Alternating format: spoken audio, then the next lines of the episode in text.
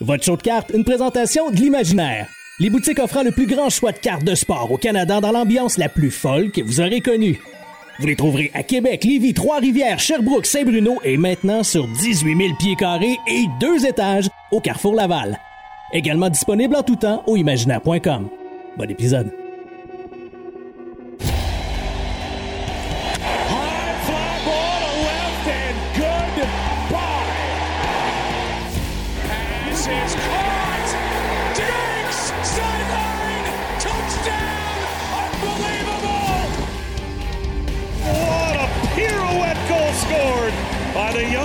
Young defenseman Cale Makar. Gets in there, Lewis. Champion of the world. Bellingham. What a moment for the 19-year-old. Hughes creates space. Hughes shoots. He scores. Hughes has done it again. Voici Greg Lanto et Yannick Godbout. Alright, comme les membres Patreon nous ont demandé de produire plus de contenu avec des gens influents dans le hobby, euh, pour moi, c'était tout naturel qu'après avoir reçu Karn à l'épisode euh, de Slab Sharks, pourquoi pas recevoir un des gars qui m'a le plus influencé moi-même dans le hobby, qui a été une inspiration pour moi, même si je suis beaucoup plus vieux que lui. Euh, je vais tout traduire ça pour euh, Aaron qu'on a avec nous. C'est Aaron Nowak de Slab Stocks. Comme vous savez, j'anime le podcast euh, Slab Stocks Puck Drop et ça faisait très très longtemps qu'on en discutait ensemble. Aaron, how are you, my friend? I'm good. I got no idea what you just said, but you could have said some really bad things about me. I, I, yeah, everything I just said were either very bad insults or no, no, nothing at all. I was just saying that uh, for me, since I started in the hobby, you were one of my uh, inspirations and one of the guys I always looked up to because you know so much about any sport everything. There's no secret. Like even when we saw each other in Toronto in November and film content together, uh, there's always something like we chat about a player, we chat about a sport, and you're always like, "Hey, but did you see that?" And I'm like, "How do you know all of this?" So you're kind of an inspiration to me, even though I'm much older than you. Uh, I think SlabStox is doing fabulous content um, in the hobby, and uh, yeah, just just throwing props at you and saying that we started together the SlabStox Puck Drop, which is amazing. I had a lot of good feedback on it. Obviously, uh, trying to get, better and better every um, every two weeks. Uh, so how's everything, man? I'm doing well. I'm doing well. I want to say uh, thanks so much for doing that too. You know, been trying to build a, a network of great collectors and inspirational and, and uh, knowledgeable people, and Greg is is one of our one of our people, especially obviously for hockey with the puck drop. But uh, it's been a joy having you on board, and I'm happy to be here to talk about uh, you know business cards, passions, whatever it might be. Yeah, let's let, let's start with SlabStox. I mean, um, you, you've been a collector pretty much all your life. Like you, you, uh, you started at a young age, and it became a, a passion for you for you and a profession that Mhm. you started a family business like SlabStox. Absolutely, yeah. So I mean, I've been collecting since I was uh, around eight to ten years old. Right around 2008 was when I really have my my big memories getting into cards, opening up 2008 Topps football packs, and the you know upstairs my brother when we were in Minnesota. We just moved there, um, and and started put together those sets. And then one day picked up a you know a, a Beckett magazine, Beckett book, whatever it was at the time. And uh, found out that one of my cards uh, was worth like thirty dollars. So I went to a card show with my dad. I asked him to go, and uh, my dad was never into collecting cards, but I got him into it now. And um, Papa Slabs, of course, as Greg knows, and by Papa slabs.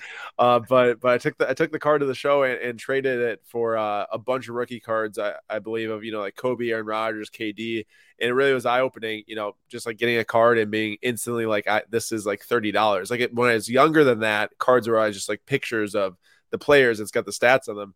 But then once I started to find out, and this was in like sixth sixth grade, it was so I guess very quickly grasped the the dollars and cents behind it it just spiraled out of control in a good way um, to where I learned a ton about it, kept on collecting different sports. And I really kind of went through and learned a bunch of different things through cards. That's how I've always done it is um, pick up a new sport, pick up a new, you know, new passion in some senses like Formula One and kind of apply it all between card collecting. It's a really fun way to do it. And that's why I think card collecting is so amazing in the first place. Like for you, you know, you can watch the New Jersey Devils and, you know, you got some Jack Hughes, awesome cards and you're able to cheer them on. It's just another way to interact and, and it's great. Yeah, I, I couldn't agree more. And collecting for me, I was a, as you know, a sports fan at first, uh, sports fan, sports media professional, everything. And then the cards came uh, by my friend George Larac, as you know. Uh, I've told you that story. Everyone knows it now. But um, yeah, uh, it enhances everything you look at sports. Like when I went to see the, the Devils, when I went to see F1 last year here in Montreal, every sports event you go to, it just gives you another um, another dimension actually to enjoy everything we're doing. So it's yeah, it's just awesome. I totally agree. Totally agree with that. And then as for SlabStox, um, you know, I was I've been collecting cards like I was saying, you know, through high school and into college. Um, end up for like just one semester, I wasn't like buying selling super religiously because I just got to school and shipping and receiving was big pain in the butt and you know stuff like that being in a dorm room so I wasn't going to do that. But um I still pay attention to the market and then got back into it really hard as a as a sophomore in college again. And um from there I just basically took different business classes I was learning and started applying it to sports cards and thinking about how data charts could work with sports card values um and that's something that really wasn't a thing uh, at all in like 2017, 2018 in the card hobby. There was none of that happening. And uh, just started making some posts based on charts, based on cards moving in value. Was one of the, you know, I think the very first to do so and uh, especially in social media. I don't want to say I'm the first one to ever make a chart based off a sports card, but like trying to spread the information wider. And um, it just kind of took off from there. And then obviously we have the card boom in like you know early early 2020 is when it really boomed, but late 2019 is already getting popular before COVID. I mean, the 2020 has accelerated it, and uh, just kind of was there the entire time for the ride and constantly was making content. I was really happy as there when I was in the first place, because um, it would be much more difficult now to kind of jump in and try to carve out your your area. Although Greg, I think you've done a fantastic job, especially with the hockey market, um, because I think it is a little bit less populated content wise than the other. You know, the football, basketball, baseball is extremely populated. Um, so it's good to see you know you're breaking through there and hopefully connecting with many people. Another Toronto show coming back uh, back up. I'll be there again, so I'm super excited about that. Yeah, I'm looking forward for for us to connect there and you know produce um, more content. And there's I think there will be such a buzz around the Toronto show this year. Uh, Upper Deck Series 2 was just released uh, mm-hmm. yesterday, actually, and in two weeks. So one day before we get there, SP Authentic is going is going to be released. Let's I know, go. Yeah, yeah, it, it's going to be amazing. So we will see firsthand in the first 24 hours these Cole Caufield's Future Watch um, and all of these other players like Trevor Zegras and the whole rookie class. So I'm, I'm pretty excited about this. I think there would be such a buzz around it. Uh, these big cards. I can't wait to see all these trades and these sales going on uh, in the boots. Not to mention the pl- playoffs starting too. So there will just be excitement around the sport yeah. itself. See, I almost forgot about that, but uh, yeah, all the team, pretty much all the team, the teams are locked down now. So yeah, and it will be I, I think that will actually be my um, my topic for the next uh, puck drop episode next week. Uh, the playoffs that are coming in and also these big releases. We have a lot of stuff to talk about. For sure. but, um, yeah so you're collecting hockey as well. So I, I know you have pcs around mostly uh, wisconsin players. Um, yeah. Uh, and Cole Caufield was one of these guys uh, actually, he is one of these guys. But your main PC in hockey is K'Andre Miller. My Correct. first, my first question: How and why? Okay, so there's a, there's a couple of dimensions to this. Uh, K'Andre Miller, obviously defenseman for the New York Rangers, having a very nice season, best season of his career so far.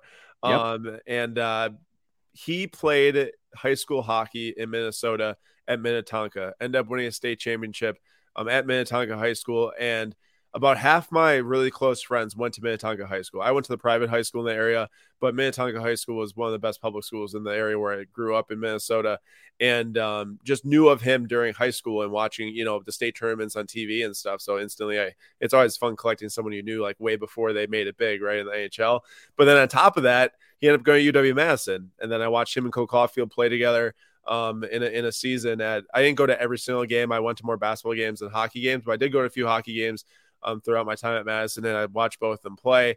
And then I, you know, knew that found out really early on. I mean, I think the night of the draft, I knew obviously who he was when he got drafted to the Rangers. I'm extremely excited about that. Same with Cole Caufield getting drafted.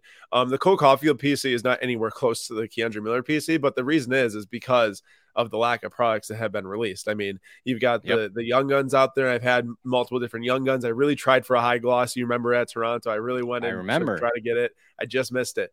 Um, one is Speckle Dink is Speckle yet young guns, but re- i really want SP Authentic, the Future Watch Auto. So I think that will be like the card that I'll get um, for Cole Caufield that that hold on to for a while. Um, but I have a lot of K'Andre Millers ranging from um, you know, I've got some different one of one plates to all the different on card autos you can think of. Stature patch autos of nine, Young Guns Speckle, Young Guns Acetate from SP Authentic to SSP, the Future Watch Gold Ink Black, you know, background auto, uh, Inscribe 1010. There's, there's just a lot of different stuff. I can't remember it all right now, honestly. Gold Seismic mm-hmm. Platinum Auto at 25 PSA 10 is one of my favorites. I think it's super sick. Um, but yeah, lots of different K'Andre Miller cards.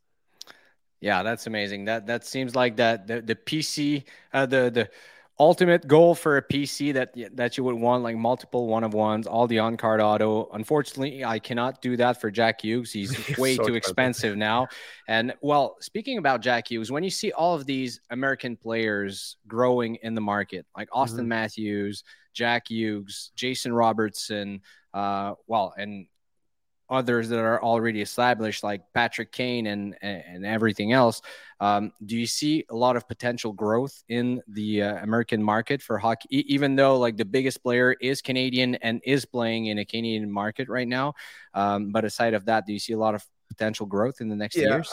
I, obviously, the Canadian markets especially spending in the market in the hockey car market pretty much dominates it right now but just like with soccer you know back four four years ago envisioned a lot of growth in the United States, and that did happen like very more quickly than I guess I thought. And I think it can still be there or will be there for hockey. Um, I think it's already made big strides in the last year because as I'm sure you've been seeing this, as a lot of the market, you know, football, basketball, baseball has kind of been on a decline. Baseball has been a little bit more steady than the others. Hockey seems to have ha, seems to have either risen in value or maintained similar values throughout the time. Obviously, you yeah. get the one-off instances of like the Ovechkin Young Guns PSA 10 that like peaked like close to 10K or whatever. Now it's down to like 6K. But like there's a lot of cards like that in other sports. But I feel like for the most part, generally, um, you know, like Casey Mittelstadt cards I bought four years ago because he also played at high school in Minnesota. He played at Eden Prairie. He's having a decent season for the Sabres. I was able to actually sell those I've held for four years now um, for profit after all this time. So that's cool to see. But um, I do think that, you know, as more people kind of get into the hockey market through things that like ESPN are doing, um, you know, I can't even remember a time over the last like 15 years there was this much hockey coverage and ESPN game footage um, of hockey. And I think it's helped a lot with the American market. And I think it will continue to do so. Um, also, another factor here, and I don't know if this is like, it's probably going to be like a slow thing over time, but like, as you know, you know, upper deck cards are extremely nice. Like the premier premier patch autographs are insane. Um, a lot of it at least over the last like four years, I believe most of it was game used. Now some of it's player worn, of course, with like um the rookies and stuff. But either way, there there seems to be a lot more um, affordable, collectible, super super nice cards in hockey compared to you know the basketballs and the footballs of the world. And I imagine as people maybe start to become fans of hockey or different players, you know, it's easy for them to get into it. Uh, now the, the biggest barrier for hockey, and I just gotta say, like it's difficult for people to play hockey. Uh, it's expensive sport to play. I played it growing up until sixth grade before I switched to basketball because I was just way taller than everyone else. And when I moved to Minnesota, everyone playing hockey was way better than in Wisconsin. So I was good in Wisconsin. went to Minnesota, was terrible. Um, but either way, like it's a difficult sport to to get into. There's a lot of barriers, uh, both weather in the south, and then well, I mean, you have to play outside, but still, like this, is just not as uh, uh accustomed yeah. to playing down there and then the cost to play too. So I think that that's some barriers from people like really getting into watching it. It's like, oh, I never played it, so it's hard to really get into watching it. So we'll see what happens. But I I, st- I do think that you know there will be uh, a lot more hockey collectors in the following years than there was in the last three years. That's for sure. I think we already see that too. Toronto show last time was insane. Yeah, it was, and I, I think I think this spring is going to get, like I said, with, with all the releases. Um, and I think with the, the, the timing as well as right before the playoffs, the Leafs are very strong as well. Uh, even though, yeah, the Leafs and the Oilers are very strong, and all the other Canadian teams are, uh, you know, Uh, don't talk to us right now about the Montreal Canadiens or the Ottawa Senators, who were, well, probably if the Senators had Norris all season long, they would be in the playoffs or a goaltender, but that's another story. Um, yeah, you said Upper Deck is doing such a nice job with the cards um, with the cup that was released just a couple weeks ago. You remember there was kind of that whole controversy around um, Kirill Kaprizov having stickerados and he's the yeah. biggest rookie uh, in the class. And every hockey fan were like, "No, you can't do that in the cup. It's the biggest product." And some of us were like, "Hey, when you look at other sports, it's pretty much all sticker autos, even um, in high end uh, high end products. So yeah, I think we're spoiled as as hockey collectors. I agree. There is there's a lot nicer stuff in hockey, which maybe lean to some you know being spoiled. It is a big miss to have it being a sticker, but I you know I heard some of the talk like couldn't do much about it, yada yada. I don't know if Kirill was even like willing to sign them on card, honestly, which was maybe another potential issue. It was Although, sticker or nothing. I yeah, can assure ex- you that it was ex- exactly. So like at that point, it's like, well, do you not want any Kirill patch autographs ever? You know, so I guess there's there's multiple ways to look at. It. To me, I'd rather have the the premier patch auto though. I love those cards. I don't have, I love them, but I would rather have that than the sticker, the cup. Also, I need to get some of the cup. uh K'Andre Miller. I, I was watching a few at release, but I was more so waiting for the prices to kind of tone down. I really like the exquisite jumbo patch auto of 79. Uh, those are very nice. The player numbers, I mean, his number is 79.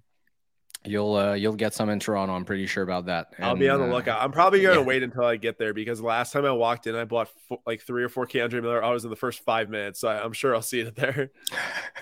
yeah, I can't I can't wait to see what we'll end up with. I, am not going there with a specific goal in mind. Uh, my my grill that I was looking for in the past months, I just just actually got it graded. We'll have it in hand next week, so it's a pretty good timing there to get it. But you don't know. If you you know fall in love instantly with a card or something might be able to to to trade or buy it or uh, definitely. uh, we will see. Um also i was wondering where do you see the market going in you know everyone was talking about soccer cards last year and we saw right after the world cup there was a big crash even with big players like you know messi who you love uh, cristiano ronaldo jude bellingham all of these players, uh, this market is way down since the beginning of 2023. Uh, we saw it with some other sports as well. Now we see these cycles going. And do you see the market as being cyclic in the next two years? As there's there won't be a sport that will be you know exploding uh, worldwide. Yeah, I, you know I what I mean? What we're, I think what we're seeing now is very much so what it was before you know COVID. It was now I know soccer kind of got its reset after the World Cup price wise, but it feels like now many of the sports um you're it's kind of is what it is i'd say and like from there it's does player play well? Do they play bad? Um does team do well? Do does a team do bad? Do they make a move in free agency? Like that's kind of how it was for like you know decades of the market was things like that have to happen for excitement to come to certain cards if a player starts to fade out and they're not making a difference like their prices just go down that's just how it is so um I do think that like there will be a lot of like kind of cyclical changes as, as the years go on. Um, more so than like massive rises for no reason and massive crashes, you know. But I, I, I think it's at a pretty healthy spot. Like we're doing a lot of activity on whatnot with soccer and Formula One, especially with the soccer singles. And those streams I've done now maybe three or four of them, three of them, I think, over the last two months, and they've been insanely hot and amazing. Like, first of all, we're giving out really good deals, which helps. But um, at the same time, it, it does help, obviously. But at the same time, it's like there's a lot of people who are interested in buying soccer and, and talking about soccer with us. And I think that it, it, right now, what it is is as expected, you kind of have to be a fan of soccer to to want to buy and sell the cards. And I think for a while, people didn't really care about it, but wanted to get in on the potential World Cup hype, you know. And once mm-hmm. those people sold their cards because if they're not watching, why hold it past the World Cup? You know, that's what happened, and that's what we kind of predicted too in August of last year. We talked about a lot. Um, is that that type of thing would happen, and and I think it has. But now I think it's a great spot, so I'm super excited about it. I got so many soccer cards next to me too. Yeah, I mean, you you've been, I think, educating a lot of people on uh, the the soccer topic as of F1 when you completed that Sapphire Pierre Gasly Rainbow, which is an outstanding achievement, uh, unreal. I'm glad you did that. was awesome. Um, but yeah, I think these markets that are not uh, baseball, football, basketball need a lot of education. And when you fall in love with these markets, with these players, um, I think there there's a lot of potential to have fun and you know discover new players, discover new yeah. markets, new people as well. And you exactly new people too. There's so many people that you know you might not know is actually in the card market itself, but then also player wise as well. I'd say like I say this to everyone, like you gotta actually care about it, watch it, and enjoy it to, to be involved in it. I would find it very hard to ever buy and sell a sport from not actively watching or actively a fan or actively caring about it. You know, I read, I read, watch, and listen and talk to so many people about soccer and watch all these matches. And same Formula One, I don't miss a race um, unless there's like you know a card show that I'm trying to watch the race and do the card show at the same mm-hmm. time. But um, it's like you really do got to care. Uh, but if you do care, it's a super fun place to be. Um, just a couple of questions before I let you go. Uh, I know you're working very closely with SGC, and uh, uh, the grading, the, the card market grading has changed a lot. I feel in the past months, as we had PSA being the un, un I don't know, undisputed champion I'll say it like this: a lot, of, a lot of card graded, 1.22 million last month. Mm-hmm. Um, then you have BGS that you know has kind of imploded with their news also last week that really didn't help their market at all. And now SGC to me has established themselves as the clear number two in the market. There's also Tag that is changing the game with their digital grading.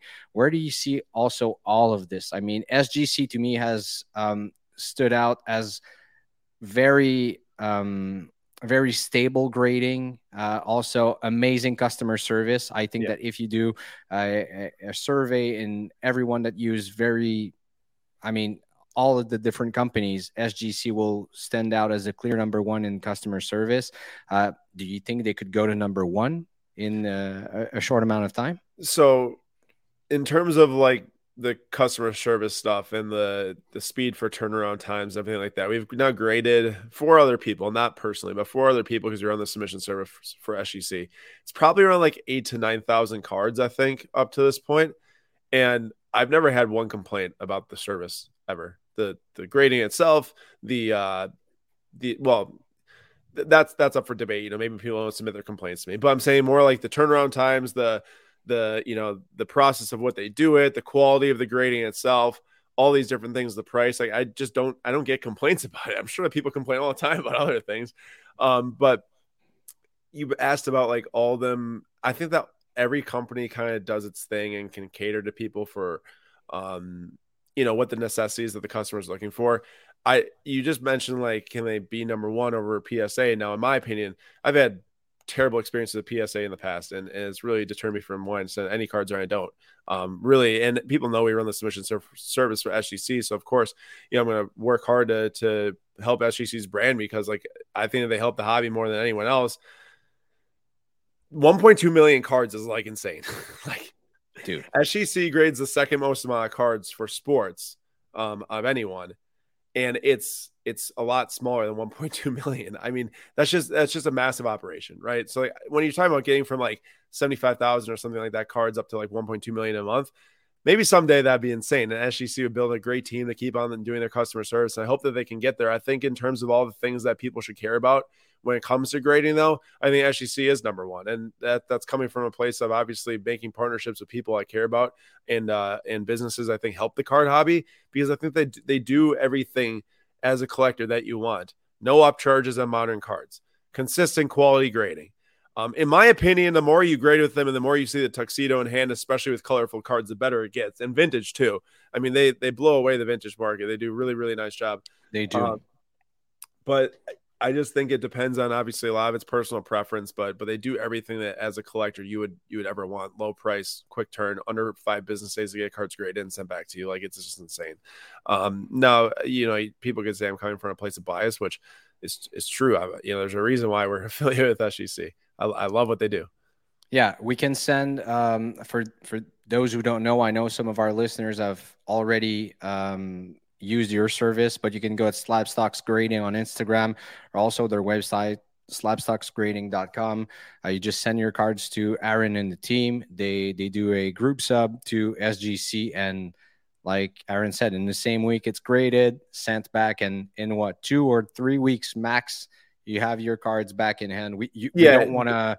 I, I don't want to, you know, guarantee that, but usually that's the case. What I can say is in under five business days from when it's received to when it's shipped back to us is when they grade the cards. They'll come back to us we'll process them within two business days, generally every single time. So like it's normally like a two week door to door type of process. They get sent down the 15th and the 30th. It's $18 per sports card at slabstox.com slash grading. Free autograph grades, no upcharges. It's a beautiful thing.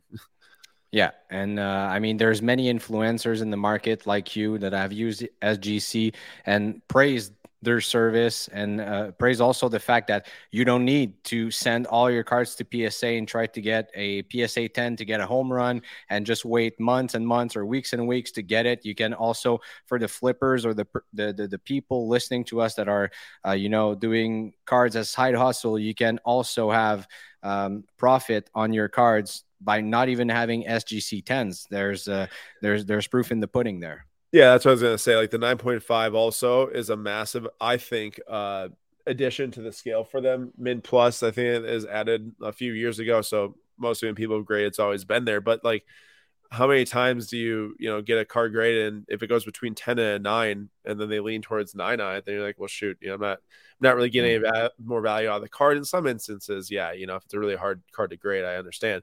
But the 9.5, I do find uh, helps make smaller profit along the way while trying to achieve obviously the most best grade at the 10, which is great. You got your rookie card now out with Topps. yeah, yeah I do. I do. Let, us talk about that. There it is. Uh, I I saw that on Twitter uh, that Topps was releasing on a, a big league set. Um, influencers cards that were kind of short prints there in the set. You were amongst them. Also, Jeff Wilson from Sports Card Investor, uh, Mama Breaks, Ryan, uh, card collector two, and two other people. I'm sorry, I'm um, one more person. Tim Tim from Slab Strong is the last one. Tim from Slab Strong. Here we go. Uh, how did you feel about that? How tell us about the process? Like Topps reached out to you saying, "Hey, Aaron, we want to have a rookie card with you." Like, what was the process? Must be must be like a dream coming true for you. Dream come true, yes. Um, it definitely caught me off guard. I think it was maybe like I don't know six months ago or so at this point, uh, maybe a little bit more. Uh, just got a message one day from someone who I really wasn't sure who it was at first, and just said, you know, hey, I'm from Fanatics. Can you email me? Email him, you know, whatever, you know. of course, I'll email him and see what happens. Uh, just asked for a meeting. I get on the meeting. I'm talking to this guy, right, and basically just talking about the hobby and what's going on. And he's asked me my thoughts on different products, all this different stuff. And then at the very end, he's like, Well, how would you like to have a card in this product? I was like, What do you mean? He's like, Like you on a card. I'm like, Oh, yeah, that'd be great. You know, please do that. um, that's pretty much that's pretty much how it went down. You know, just got a meeting with with one of the the higher ranking uh, people up at Fanatics and uh, got offered to be one of the five and took it up obviously in an instant. Who wouldn't? You know.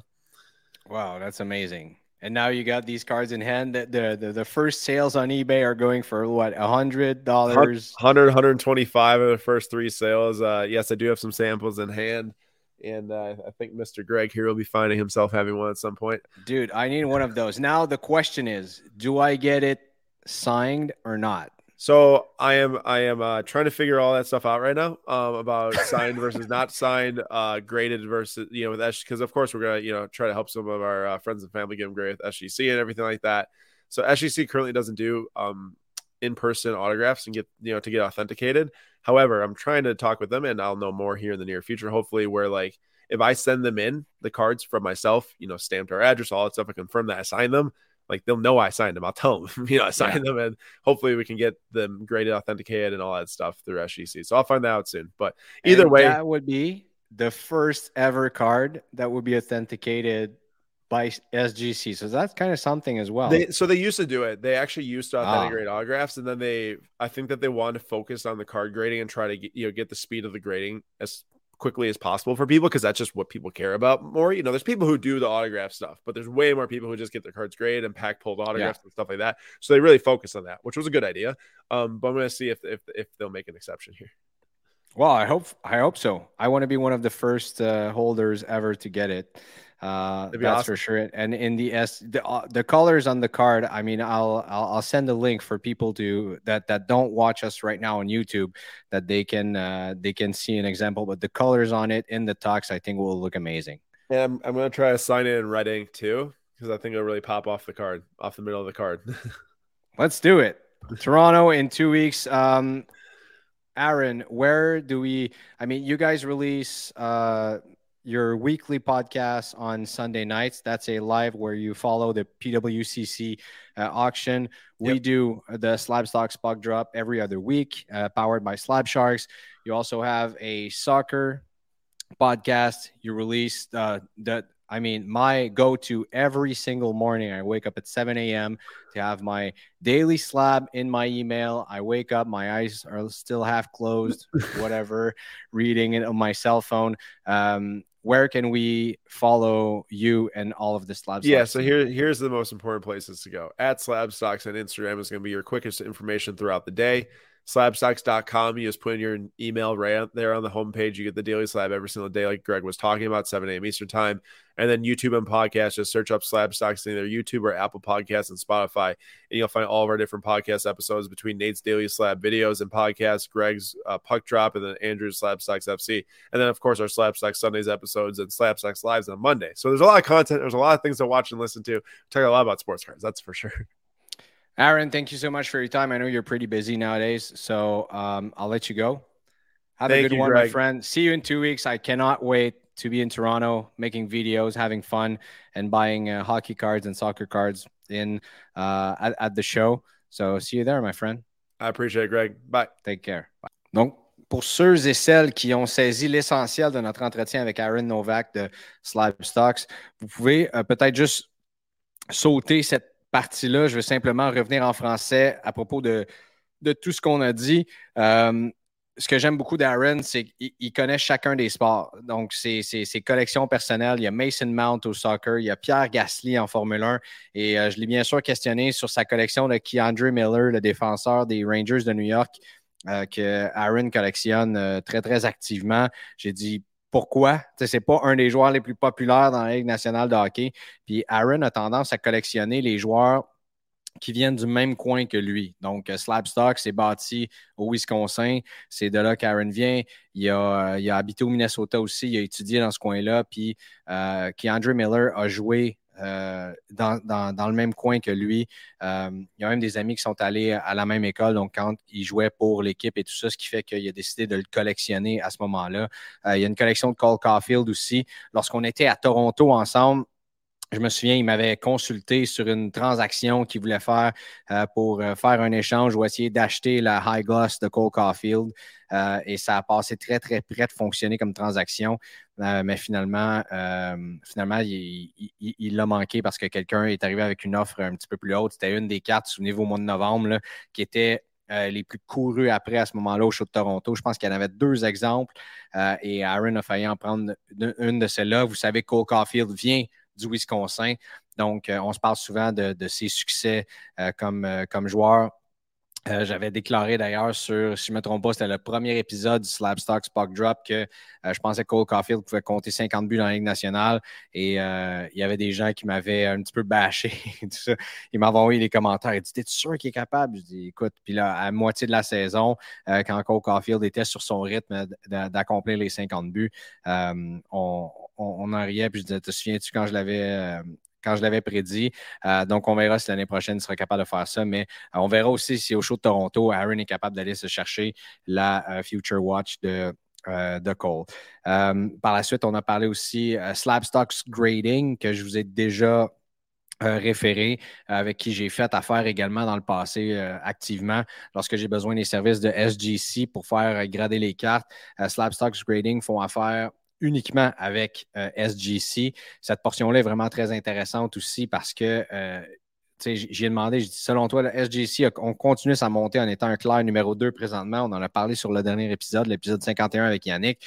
Euh, SGC sont un clair numéro 2 dans le marché. Est-ce qu'ils peuvent, à un, certain moment donné, monter au numéro 1? C'est une question que j'ai lancée comme ça dans les airs, sans prétention, juste dans une discussion avec un ami. le gap est tellement haut présentement avec PSA, ça a comme juste pas de bon sens, euh, la, différence. Et chacun joue son rôle dans le marché. Et SGC, en termes de, euh, de, qualité, c'est-à-dire qu'ils sont tellement constants dans leur gradage. Euh, c'est vraiment intéressant. Puis aussi, le service à la clientèle. Moi, j'ai jamais été déçu dans toutes les subs que j'ai envoyés avec SGC. Ils répondent quand tu leur envoies des courriels. Ils sont très, très, très actifs. Donc oui, PSA pour la valeur de revente est très intéressante. Mais avec SGC, même si tu ne vas pas chercher des 10, tu es capable d'aller chercher un, plus petit profit mais tu peux tourner plus vite tes cartes aussi, ce qui peut être une autre façon de faire quand même assez intéressante aussi. Euh, donc, on a discuté de ça. Euh, Slabstock, c'est une entreprise familiale. Aaron travaille avec euh, son père et sa mère là-dedans. Donc, quand on parle de Papa Slab, que vous avez entendu durant l'entretien, euh, euh, c'est son père, Jeff, qui crée toutes les vidéos, qui monte les vidéos. Euh, je parle presque plus à Jeff que je parle à Aaron souvent. Donc, c'est vraiment super drôle, cette dynamique-là de, business de famille. fait que c'est encore plus le fun, moi, je trouve, de travailler avec eux autres. Puis finalement, si vous regardez dans le set de Tops Big League, ils ont sorti les cartes de cinq influenceurs. Ça n'enlève pas des hits de aucun joueur actif ou quoi que ce soit. Mais dans Tops Big League, ils ont décidé de rajouter euh, en termes de short print euh, des, des, des, influenceurs. Donc, on a Card Collector 2 qui est dedans. Il y a Slab Strong. Il y a Mama Breaks, il y a Jeff Wilson, bien sûr, de euh, Sports Card Investor, et Aaron, qui sont les cinq influenceurs qui ont été choisis pour avoir leur carte. Donc, j'ai demandé, c'est quoi d'avoir ta carte recrue avec Tops? C'est quoi les chances? Et il nous a compté aussi ce processus-là dans lequel il été approché par Fanatics, il a eu des rencontres avec eux autres. Et euh, là, il y, a, quelques copies. J'ai hâte de mettre ma main sur la copie euh, de la carte d'Aaron aussi. Comme je vous ai dit, je trouve que c'est un kid qui est formidable, qui connaît son stuff. C'est une des seules plateformes aussi qui couvre autant le hockey, le soccer, le baseball, le basketball, le football, tous les différents marchés, euh, mais aussi, on n'a pas parlé de, ce qui était la, portion non sportive de, de, sa collection collectionne énormément de, Disney, de Stranger Things et de, toutes ces cartes-là également. Donc, euh, vraiment le fun. Donc voilà, j'espère que vous avez apprécié cet entretien-là de Short Prince 02. Euh, On en a d'autres qui s'en viennent aussi dans les prochaines semaines. Bien sûr, vous savez qu'on va euh, continuer de travailler là-dessus. Merci, gang, d'être parmi les membres Patreon. je vous laisse là-dessus, puis on se reparle la semaine prochaine pour le spécial un an du show de cartes, l'épisode 50. Salut. Merci d'avoir été à l'écoute de votre show de cartes. Joignez-vous à nous sur Facebook, Instagram, YouTube et Patreon. Le tout propulsé par les boutiques imaginaires.